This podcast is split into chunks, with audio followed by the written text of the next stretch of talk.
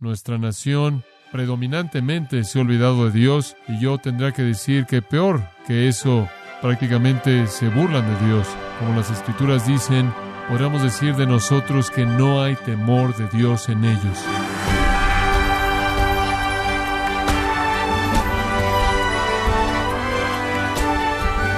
Le damos la bienvenida a su programa Gracias a vosotros con el pastor John MacArthur. Para prevenir catástrofes y lidiar con desastres naturales y emergencias, los países y comunidades locales piensan y desarrollan planes en caso de crisis para enfrentarlos. Pero, ¿cuál es el plan de Dios para responder a la crisis? Bueno, el día de hoy, John MacArthur nos muestra que Dios piensa en personas específicas a las que providencialmente trae al mundo para advertir y prepararlos. Esto es parte de la serie La palabra de Dios para una nación impía, aquí en gracia a vosotros. Vivimos en un día en el que Dios es ignorado de manera completa. Los hombres se entregan de manera total al vicio, están ocupados en dar expresión plena a sus mentes reprobadas. Nuestra nación predominantemente se ha olvidado de Dios y yo tendré que decir que peor que eso, prácticamente se burlan de Dios. Como las escrituras dicen, podríamos decir de nosotros que no hay temor de Dios en ellos. El profeta Jeremías se enfrentó el mismo tipo de época. Él enfrentó una nación al borde de un desastre. Y esta no solo fue cualquier nación, sino que la nación de Israel, especialmente amada, especialmente elegida, especialmente hecha el objetivo de los planes y propósitos de Dios en alcanzar al mundo. Sin embargo, esta nación había rechazado a Dios, y debido a que ellos habían rechazado a Dios, Dios iba a venir en contra de ellos en un juicio muy severo, y Jeremías fue el profeta de la condenación. Jeremías es el que les trae la palabra de Dios apenas antes de que el juicio se cumpla. Quizás podrá ser resumido en Jeremías capítulo 5 versículos 22 y 23. Esto es lo que dice. A mí no me temeréis, dice Jehová, no os amedrentaréis ante mí, que puse arena por término al mar, por ordenación eterna, la cual no quebrantará, se levantarán tempestades, mas no prevalecerán, bramarán sus ondas, mas no lo pasarán. No obstante, este pueblo tiene corazón falso y rebelde.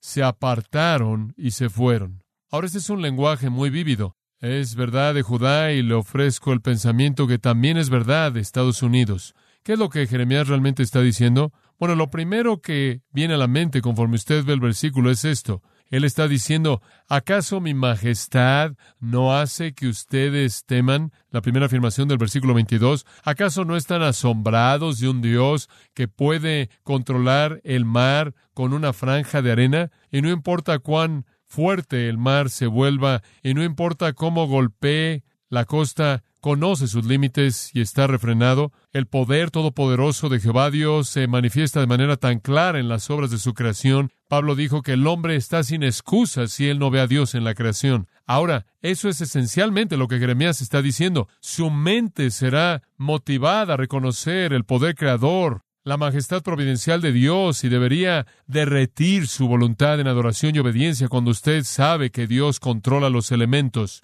Spurgeon dijo, apenas puedo concebir un corazón tan endurecido que no siente asombro o una mente humana tan endurecida y tan privada de entendimiento como para ver de manera apropiada las muestras del poder omnipotente de Dios y después darle la espalda sin algún sentido de lo apropiado que es la obediencia. ¿Acaso esta no es una lección para los hombres? ¿Cómo podemos pecar contra la grandeza de un Dios tan grande? Sin embargo, Jeremías dice, aún así mi pueblo es un pueblo rebelde. Jeremías tuvo que enfrentar este hecho. Y quiero que entienda esto, que él fue llamado de esa sociedad.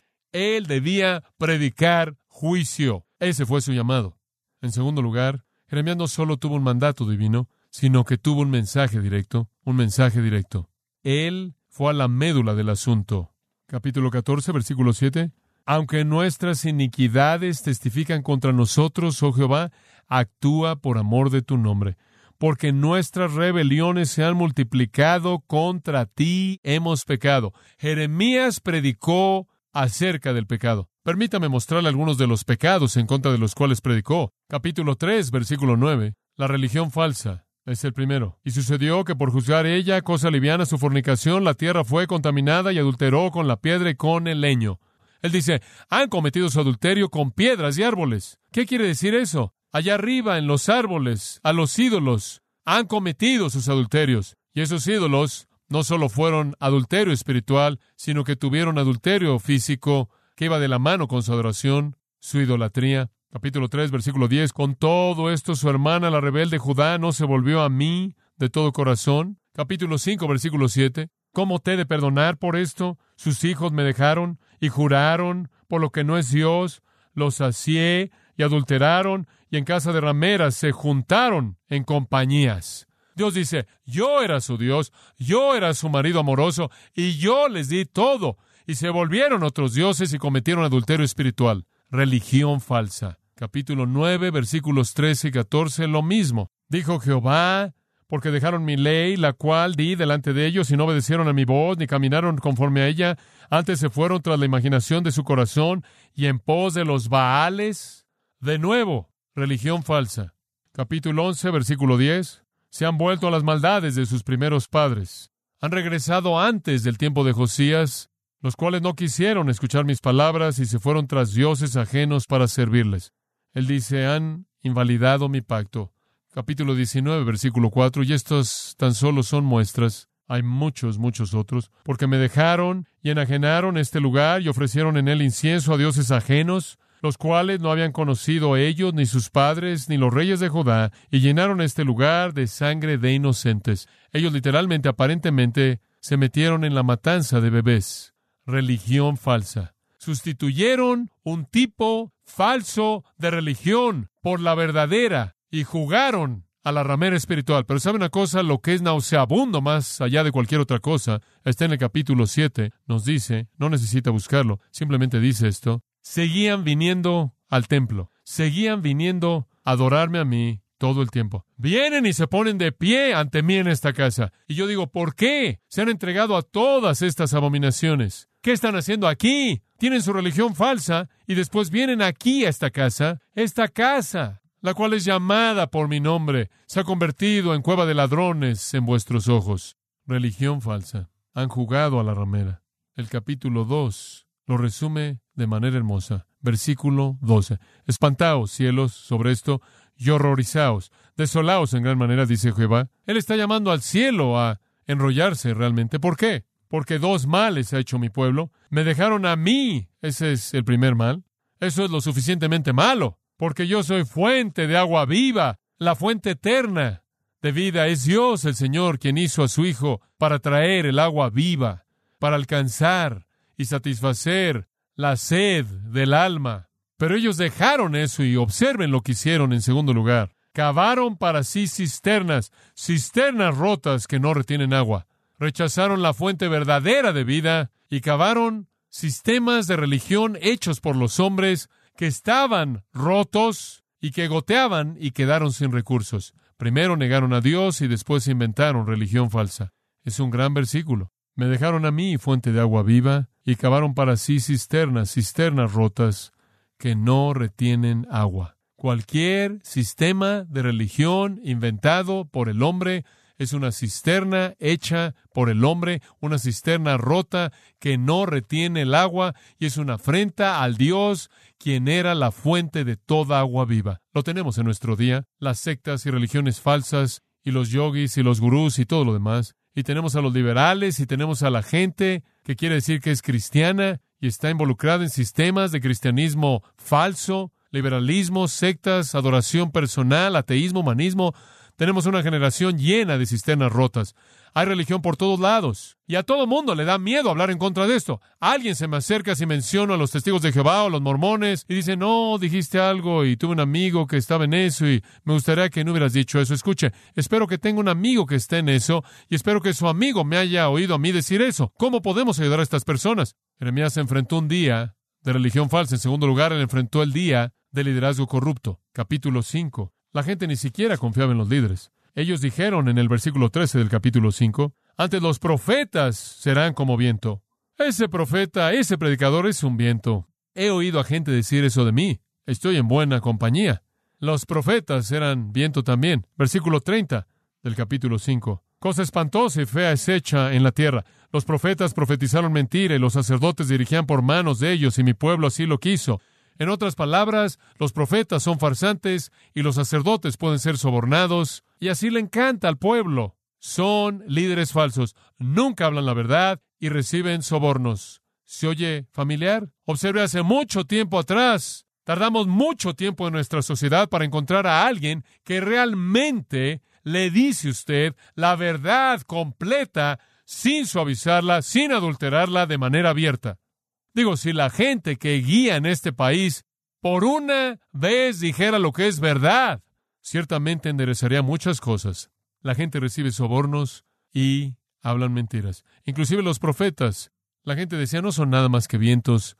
La predicación es una multitud de pensamiento positivo, palabras amables, hazme sentir bien, un sermón suavizado, diluido. Eso es sermoncillos para cristiancillos. Y sigue, y sigue, y sigue. La gente habla en sus propias ideas, el engaño es total, los profetas no tienen credibilidad. Es cierto, el liderazgo en la esfera espiritual y el liderazgo en la esfera política, de la época de Jeremías, todos eran corruptos. No es diferente de nuestra época. En tercer lugar, hubo una perversión del matrimonio. El capítulo 3 comienza con un versículo que habla del divorcio. No había un lugar en la tierra entera que no había sido tocado por el vicio sexual, la tierra estaba totalmente contaminada porque la gente estaba echando a perder sus matrimonios y jugando a la ramera. Simplemente había una disolución total de las familias. En cuarto lugar, si usted ve el capítulo 3, versículo 24, había una impiedad general, habla de vergüenza, devorando la labor. Versículo 25, Yacemos en nuestra confusión o vergüenza. Literalmente eran como cerdos revolcándose en la vergüenza nuestra afrenta nos cubre. En el capítulo 5, los primeros dos versículos hablan del engaño y la mentira. Dice, ve si puedes encontrar a un hombre que ejecute la justicia. Ve si puedes encontrar a alguien que te dé justicia real. Encuentra a alguien que no julce falsamente. Todo el mundo miente, todo el mundo es injusto. En el capítulo 11 habla de infidelidad. Versículos 8 al 10, la gente no guarda su promesa, abandonan sus votos, rompen su palabra. Ahora, ¿qué tenemos? Escuche, usted tiene infidelidad, impiedad, familias de cabeza, adulterio espiritual, adulterio, prostitución física, maldad sexual, un liderazgo corrupto, sacerdotes y profetas corruptos. Usted tiene todo esto llevándose a cabo en la tierra de Jeremías. Es lo mismo que enfrentamos en la actualidad. Entonces Dios le dio a Jeremías una ilustración de lo que Dios pensó acerca de esto y quiero que vea esta es una de las cosas más contundentes del libro entero. Capítulo 13, créame, esto va a ser un shock para usted. Así me dijo Jehová, 13.1. Le voy a decir cómo interpretar esto conforme avanzamos. Ve y compra un lino. Ahora su Biblia podría decir cinto o cinturón. Lo que era era un par de shorts, un par de pantalones cortos que se usaban abajo de la túnica. Básicamente esa es la referencia que el hebreo está haciendo. Ahora tú ve, Jeremías, ahora por cierto, Jeremías hizo muchas cosas que fueron señales visibles y símbolos. El Señor le dijo que fuera a comprar un par nuevo de shorts y ciñelo sobre tus lomos y no lo metas en agua. En otras palabras, nunca los laves. Ahora usted ha oído de shorts que se lavan y se usan. Estos son shorts que se usan y no se lavan. A él se le dijo que no los lavara. Ahora dice usted, bueno, ¿qué es esto? Versículo 11 lo explica. Porque como el cinto se junta a los lomos del hombre, así hice juntar a mí toda la casa de Israel y toda la casa de Judá, dice Jehová. Lo más cercano que tiene un hombre a su cuerpo es la ropa interior. Y Dios está diciendo, así es como yo veo Israel. La parte de ropa más íntima que un hombre usa, Dios dice, es como Israel. ¿Quién es el pueblo más íntimo para mí? Recuerdo usted, hace algunos años atrás hubo un comercial que decía, junto a usted a usted le van a encantar los BBDs. Ahora, esa es la idea. Eso es lo que Dios está diciendo. Junto a Él, lo más cercano a Él, Él ama a este pueblo Israel. Entonces, este atuendo representa Israel, que Él ha traído a esta nación para que sea la nación más íntima para Él. Pero Él dice, usa esos shorts, pero no los laves. Entonces, versículo 2 dice, y compré el cinto, conforme, como se llama aquí, conforme a la palabra de Jehová, y lo puse sobre mis lomos. Y Él lo está usando aquí por un tiempo. Vino a mí segunda vez palabra de Jehová diciendo, toma el cinto que compraste que está sobre tus lomos y recuerde usted que él lo ha estado usando quién sabe por cuánto tiempo y nunca lo ha lavado. y levántate y vete al Éufrates. Ahora, eso está a más de 200 kilómetros de distancia. Simplemente la caminata acabaría con los shorts y de cualquier manera habría quedado algo de ellos. Pero bueno, dice, ve al Éufrates, el cual está a más de 200 kilómetros de distancia y es la frontera de Babilonia, y Babilonia es el país que va a venir en juicio. Entonces él dice, ve y escóndelo allá en la hendidura de una peña. Ahora no sé usted, pero si fuera yo, habría comenzado a preguntarme qué es lo que está pasando ya para este momento. Pero bueno, él se va en este viaje largo que él tiene que cubrir, más de 200 kilómetros. Ahora, esos son muchos, muchos días y semanas, quizás. Y él lleva los shorts ahí. Y sucedió que después de muchos días me dijo Jehová, levántate y vete al Éufrates y toma de allí el cinto que te mandé esconder allá.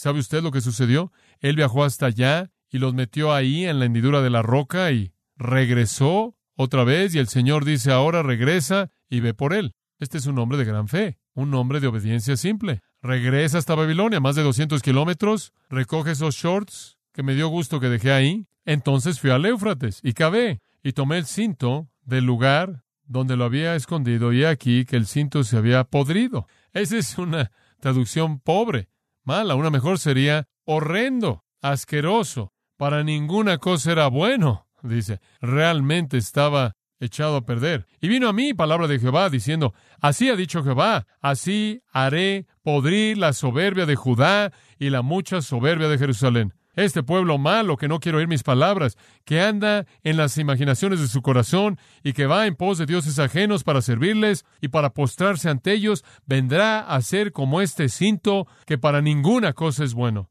¿Oyeron eso? Dios dice, Jeremías, ve por eso y regresa y velos sucios, asquerosos, una prenda de ropa metida durante semanas al lado de un monte, atacado por la arena y el viento y el clima, destrozado por el sol, traídos de regreso y levántalos y que el pueblo los vea bien y que sepan que eso es exactamente que así les va a pasar. Van a ser como un pedazo de tela bueno para nada, echado a perder. Eso es bastante serio, ¿no es cierto? ¿Sabe usted por qué? Porque así estaban viviendo. Esa fue una ilustración. Se habían podrido, en lugar de que en su intimidad con Dios mantuvieran la pureza y la limpieza, se habían vuelto viles, sucios, y Dios dice, llévalos a Babilonia. Y después deja que Babilonia lleve a cabo su trabajo en la prenda de ropa y después tráelo de regreso y enséñales cómo será cuando hayan sido juzgados. ¿Lo ve? Esa es predicación bastante directa, ¿no lo diría usted? Como puede ver, Jeremías no solo tuvo un mandato divino, sino que él tuvo un mensaje directo. Él habló del problema de su día. Escuchen, no queremos bromear con nuestra sociedad. Tenemos que predicar pecado, tenemos que predicar putrefacción en los corazones humanos, tenemos que predicar juicio. Oh, hay otro lado, tenemos que predicar amor y gracia, porque eso está también ahí. Pero Jeremías resumió esta lección en el capítulo 13, versículo 15, al decir, Escuchad y oíd, no os envanezcáis, pues Jehová ha hablado. Dad gloria a Jehová, Dios vuestro, antes que haga venir tinieblas y antes que vuestros pies tropiecen en montes de oscuridad y esperéis luz y os la vuelva en sombra de muerte y tinieblas. Él dice, más vale que cambien, porque si no cambian, va a ser una condenación trágica. Dios va a hacer que ustedes tropiecen en los montes oscuros y estarán buscando luz y van a caer en oscuridad. Pero eso nos lleva a una tercera parte del llamado de Jeremías? Sí, un mandato divino, sí, un mensaje directo, pero finalmente y brevemente, también un duelo profundo, un duelo profundo. ¿Vio usted el versículo 17 ahí? Dice usted, bueno, hombre, parece que Jeremías es un hombre de sangre fría. ¿Acaso él hace esto con gusto y una falta de compasión y con un sentido de superioridad? No, no, no, no. Observe el versículo 17. Mas si no oyereis esto, en secreto llorará mi alma a causa de vuestra soberbia, y llorando amargamente se desharán mis ojos en lágrimas, porque el rebaño de Jehová fue hecho cautivo. Escuche, les voy a decir algo, amados. Si no predican juicio con lágrimas, no lo predican como Dios quiso que fuera predicado. Si no pueden identificarse con Jesús, quien sabiendo que él iba a traer juicio en el 70 después de Cristo en la ciudad de Jerusalén, sin embargo se sentó y lloró y derramó lágrimas y dijo, Jerusalén, Jerusalén, tú que matas a los profetas y apedreas a los que te son enviados, cuántas veces quise reunirte como una gallina reúne a sus polluelos, pero no quisiste. Si no puede usted identificarse con Jeremías, quien podía predicar a partir del fuego de sus huesos, que podía predicar juicio como ningún otro profeta, quizás en el Antiguo Testamento, y mientras que usted está predicando ese juicio, tiene un corazón tal de compasión por los perdidos que de sus ojos salen lágrimas, entonces usted no entiende la mentalidad correcta. Observe conmigo por un momento el capítulo 8 y el versículo 18. Jeremías dice, a causa de mi fuerte dolor, mi corazón desfallece en mí. He aquí voz de clamor de la hija de mi pueblo que viene de la tierra lejana. ¿No está Jehová en Sión? ¿No está en ella su rey? ¿Por qué me hicieron airar con sus imágenes de talla, con vanidades ajenas? Pasó la ciega, terminó el verano, y nosotros no hemos sido salvos. Quebrantado estoy por el quebrantamiento de la hija de mi pueblo. Entenebrecido estoy, espanto me ha arrebatado. No hay bálsamo en Galad, no hay allí médico. ¿Por qué, pues, no hubo medicina para la hija de mi pueblo? Capítulo 9. Oh, si mi cabeza se hiciese agua, si mis ojos fuentes de lágrimas, para que llore día y noche los muertos de la hija de mi pueblo. Ese es el corazón del profeta, mirando hacia adelante a lo que iba a venir a ese pueblo cuyo corazón estaba enfermo. Él no predicó juicio con una actitud indiferente, soberbia, de superioridad. Humildemente con un corazón quebrantado y compasión lo predicó, porque era su pueblo y lo amaba. Escuche, ¿le preocupa usted que todas las almas están pereciendo? ¿Le preocupa? Si le preocupara, advertiría. Usted reconocería el mandato divino, el mensaje directo, y con un duelo profundo usted lloraría. La gente está pereciendo y estamos contentos con tener funciones no estratégicas, haciendo todo lo que podamos para colchonar nuestra silla, mejorar nuestra situación, estar más cómodos, ser más exitosos, y somos fríos como un hielo hacia la gente que va directo al infierno. Pero no, Jeremías. Él estaba tan triste en los versículos 17 y 18 que él llamó a las mujeres oficiales que lloraban para que vinieran y lloraran. No hay nada de malo con las lágrimas. Algunas personas creen que las lágrimas son el acto de un cobarde, pero no lo son son lágrimas de fortaleza en el caso de Jeremías. Jerusalén estaba riéndose. Esa es la parte simpática del asunto, ¿se da cuenta? No pensaron que nada iba a suceder. Pensaron que Jeremías estaba loco. Nuestras lágrimas no serán entendidas, nuestro mensaje no será entendido, porque el mundo riéndose se va al infierno. Es posible que lloremos solos, pero lloramos y nos preocupamos. Spurgeon tuvo una gran palabra. Puedo identificarme con esto. Él dijo esto aborrezco mis ojos. Me siento como si pudiera sacarlos, porque no lloran como yo deseo por las almas pobres que están pereciendo. Pero mero duelo no es suficiente, no es suficiente simplemente llorar. No solo debemos tener un lloro profundo, debemos tener un mensaje directo, debemos hablar. Hay esperanza, como usted sabe, hay esperanza. Inclusive en el caso de Jeremías, hubo un pequeño remanente que creyó y que oyó en Jeremías 15:11. Simplemente escuche, sea así, oh Jehová. El Señor dijo, ciertamente estará bien todo con tu remanente. Va a estar bien para el grupo pequeño que cree. Y sabe una cosa, en Estados Unidos en la actualidad algunas veces me molesto tanto me turbo tanto, algunas veces tengo lágrimas en mis ojos cuando veo las cosas que suceden en nuestro país y veo los esfuerzos inútiles de una religión diluida al combatirlo. Y me entristezco en mi espíritu y me pregunto si algo en algún momento va a suceder en nuestro día para la gloria de Dios y recuerdo que habrá un remanente. Jeremías dijo en el capítulo 33, porque Dios dijo, clama a mí y yo te responderé y te enseñaré cosas grandes y ocultas que tú no conoces. Escuche, para el corazón que responde hay una respuesta, para el espíritu que responde hay salvación, para el que escucha el juicio es evitado. En Jeremías 31, 17. Esperanza hay también para tu porvenir, dice Jehová. Hay esperanza. Digo, no se ha acabado todo. Van a haber algunos a los que Dios alcanzará y los reclamará para sí mismo. ¿Está dispuesto usted a ser fiel? ¿Se da cuenta de que Dios lo escogió usted desde antes de la fundación del mundo? ¿Cree usted que Él quiere que usted confronte este mundo con el mensaje directo? ¿Está quebrantado su corazón de tal manera que hay un duelo, un lloro? ¿Está dispuesto usted a ser un siervo o está simplemente tratando de ser un éxito? ¿Quiere usted cumplir con su llamado ordenado por Dios o simplemente quiere estar cómodo? Escúchelo, Jeremías 8:20. Lo leí hace un momento. Esta es la palabra de Jeremías. Pasó la ciega, terminó el verano y nosotros no hemos sido salvos. En otras palabras, se acabó la presentación. Se acabó el tiempo y la oportunidad. Se acabaron. ¿Cuál es nuestra respuesta? Creo que es más que tan solo llamar a la gente a Cristo. Creo que es confrontar su estilo de vida y llamar a una santidad y una justicia que agrada a Dios.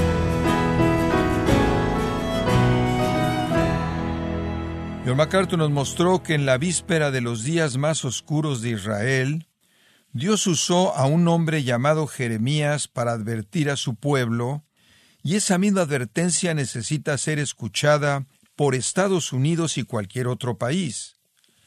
De esta forma concluimos la palabra de Dios para una nación impía, aquí en gracia a vosotros. Estimado oyente, quiero invitarle a leer el libro El corazón de la Biblia, escrito por John MacArthur, en donde nos invita a sentarnos a la mesa y permitir que la Biblia se transforme en algo vivo para quien la estudia. Lo puede obtener en gracia.org o en su librería cristiana más cercana. Recordándole que puede descargar todos los sermones de esta serie La palabra de Dios para una sociedad impía, así como todos aquellos que he escuchado en días, semanas y meses anteriores, animándole a leer artículos relevantes en nuestra sección de blogs en gracia.org. Si tiene alguna pregunta o desea conocer más de nuestro ministerio, como son todos los libros del pastor John MacArthur en español, o los sermones en CD, que también usted puede adquirir, escríbanos y por favor mencione la estación de radio por medio de la cual usted nos escucha en gracia a vosotros. Es importante conocer no solo el país y ciudad de donde usted nos escucha, sino también la radio. Para quienes contactan nuestro ministerio por primera vez, pueden solicitar una copia del mensaje de promoción sin costo alguno, un mensaje por oyente únicamente. Si usted vive en los Estados Unidos o Puerto Rico, escríbanos a Gracia Vosotros, P.O. Box 4000, Panorama City, California 91412 o puede escribirnos a través del siguiente correo electrónico radio arroba gracia Bueno, en nombre de John MacArthur y el personal de este organismo, queremos darle las gracias por su tiempo y sintonía y queremos pedirle que no deje de orar por este ministerio, como también por la estación de radio por la cual usted nos escucha de lunes a viernes. Este es su amigo Miguel Contreras, invitándola a que sintonice nuestra próxima edición para que juntos continuemos desatando la verdad de Dios un versículo a la vez. No se lo pierda, aquí en Gracia Vosotros.